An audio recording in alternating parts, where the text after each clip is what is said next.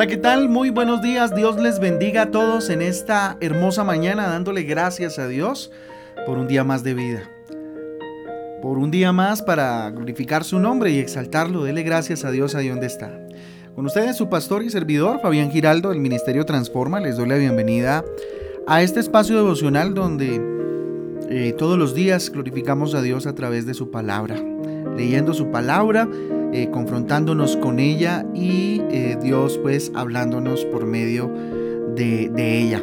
Yo les invito entonces a que vayamos a Segunda de Crónicas, capítulo 16, eh, que vamos a estudiar el día de hoy, pero también para la lectura del día de hoy les invito al capítulo 17 de Segunda de Crónicas. El Salmo 149 también corresponde al día de hoy. Segunda de Crónicas 16, del 7 al 12, Santiago 4, 4 eh, al 5, Éxodo 34, 14, habla de un Dios celoso eh, que espera fidelidad, obediencia y devoción solo a Él. Segunda de Crónicas 17, 7 al 10 dice Dios es exaltado cuando su ley es enseñada. Estas premisas eh, vamos a profundizar un poco en ellas en la medida del día, en el momento en que ustedes puedan, a través de estos versículos muy cortos que están en la parte de abajo de nuestra gráfica. En la parte de arriba tenemos los, eh, digamos, los capítulos, los tres grandes capítulos que son el objeto de estudio de nuestro devocional. Por eso les invito a que vayamos, como les dije hace un momento, a Segunda de Crónicas capítulo 16 y vamos a hablar acerca del poder de la confianza.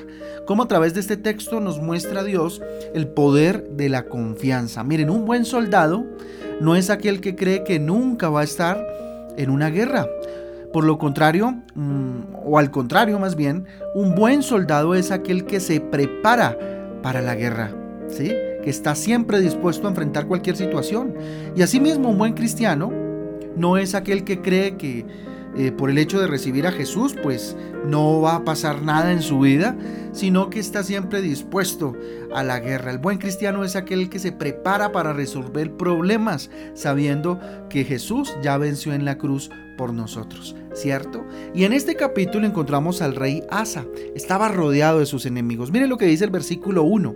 En el año 36 del reinado de Asa subió Baasa, rey de Israel, contra Judá y fortificó eh, a Rama para no dejar salir ni entrar a ninguno. El rey Asa, rey de Judá. ¿sí? Pero esta no era la única vez que eh, se veían problemas o tenía problemas. Ya antes los había tenido y los problemas eran mucho más grandes. ¿sí?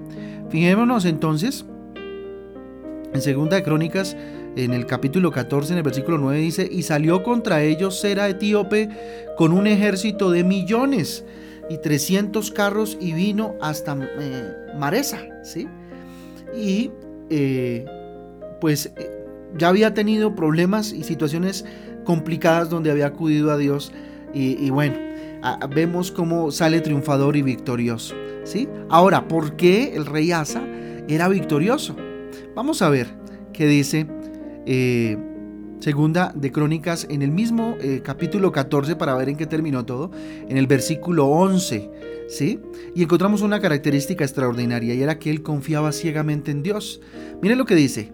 Y clamó Asa a Jehová su Dios y dijo, oh Jehová, para ti no hay diferencia alguna en dar ayuda al poderoso o al que no tiene fuerzas.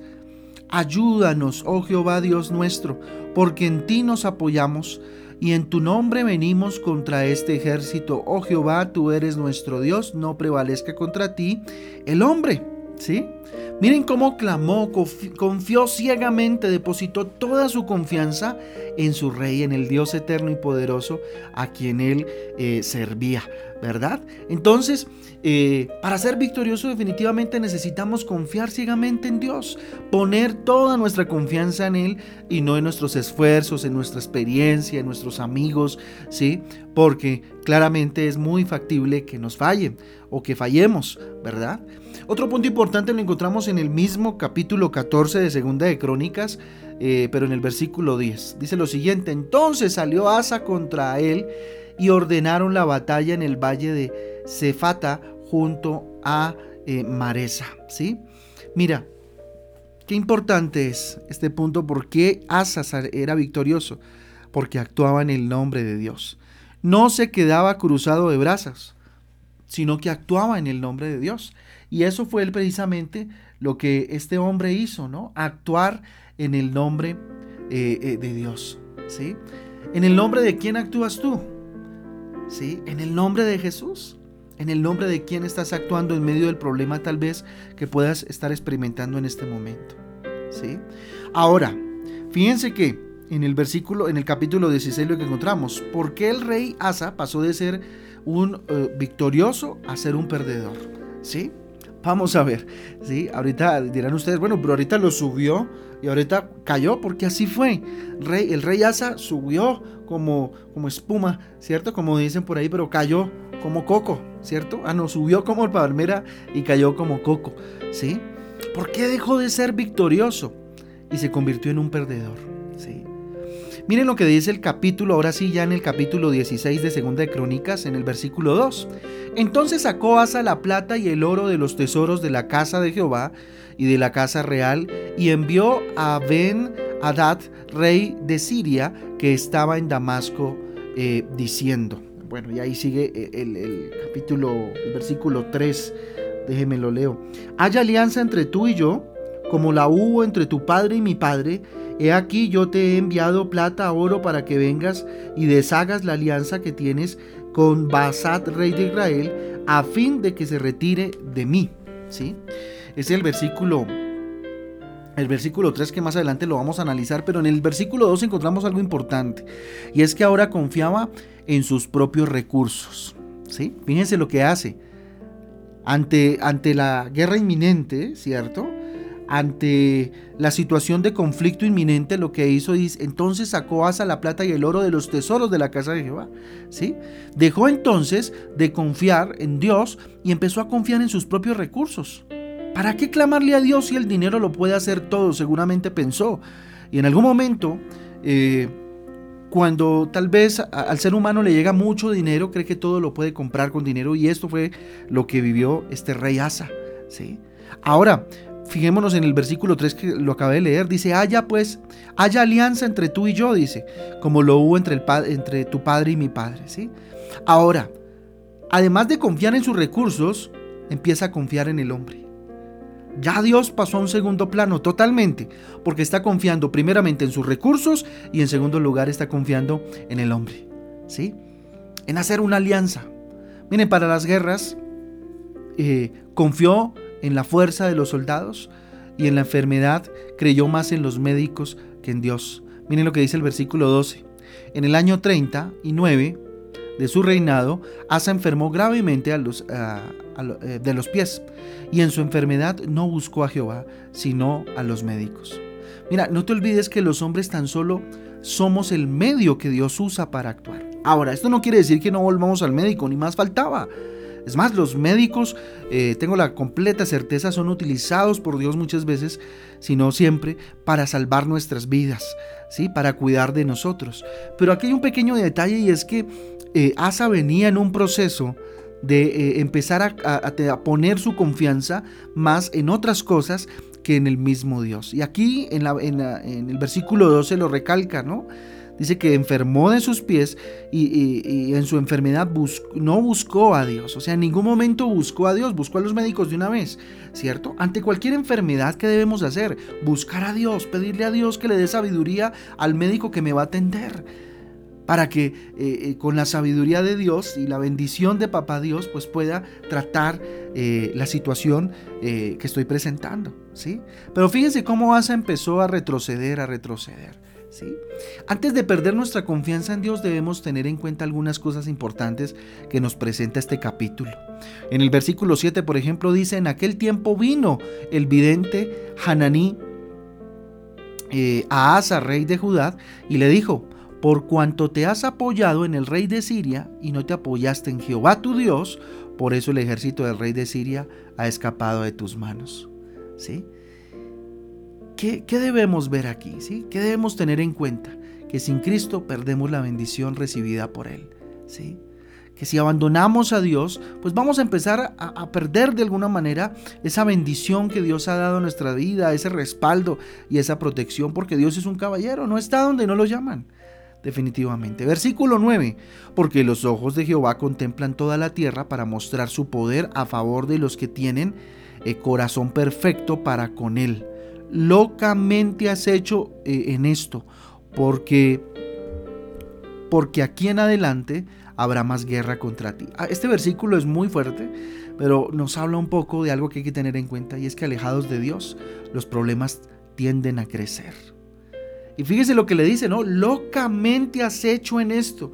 Y muchas veces en nuestra vida, en las diferentes áreas de nuestra vida, locamente hemos hecho. Y en vez de terminar el problema, se ha agrandado. ¿Sí? Ahora, ¿qué hacer para recuperar la confianza de Dios? ¿Qué hacer para recuperar esa, ese, ese confiar en papá Dios? Mire lo que dice el versículo 8. Los etíopes y los libios no eran un ejército numerosísimo, con carros y mucha gente de a caballo, con todo. porque te apoyaste en Jehová? Él los entregó en tus manos. ¿Sí? Recuerda los momentos en que, eh, en que te libró de tus enemigos.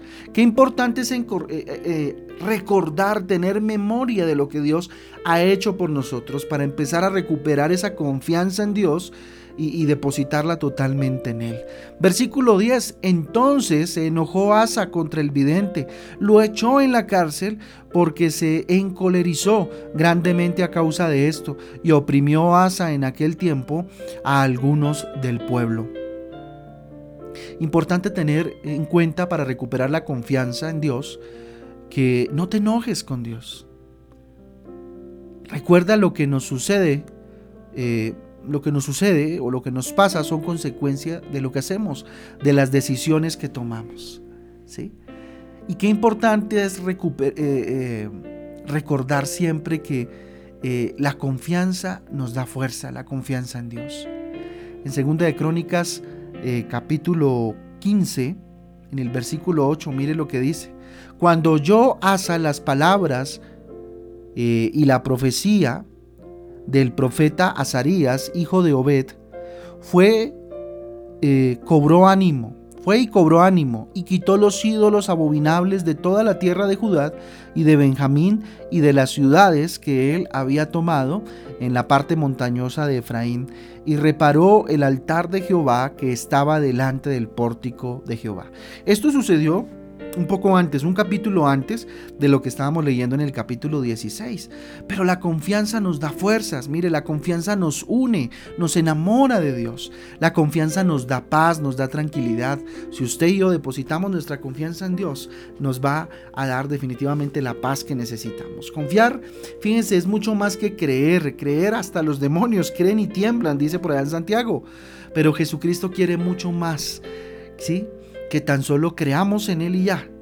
Cristo quiere eh, personas que confíen en Él, que confiemos en Él, personas dispuestas a entregarnos sin ningún tipo de condición, ¿sí? Sin ningún tipo de condición. Entonces yo les invito a que oremos pensando en esto y de acuerdo a lo que Dios nos ha hablado en esta bendita mañana. Vamos entonces a entrar en su presencia, bendito Dios, te damos gracias por tu palabra maravillosa, mi Dios. Padre Celestial, qué bueno es entender, Dios, lo que significa poner nuestra confianza en ti, bendito Padre. Aquí estamos, mi Rey. Aquí estamos, Señor. Dígale, Dios, necesito confiar ciegamente en ti, mi Dios. Necesito, bendito Dios, actuar, bendito Dios, en cada cosa que haga en tu nombre, mi Jesús. Padre Santo, aquí estoy, Dios. Ayúdame a no eh, confiar en mis recursos, mucho menos en el hombre, poner mi confianza, bendito Dios, sino solamente en ti.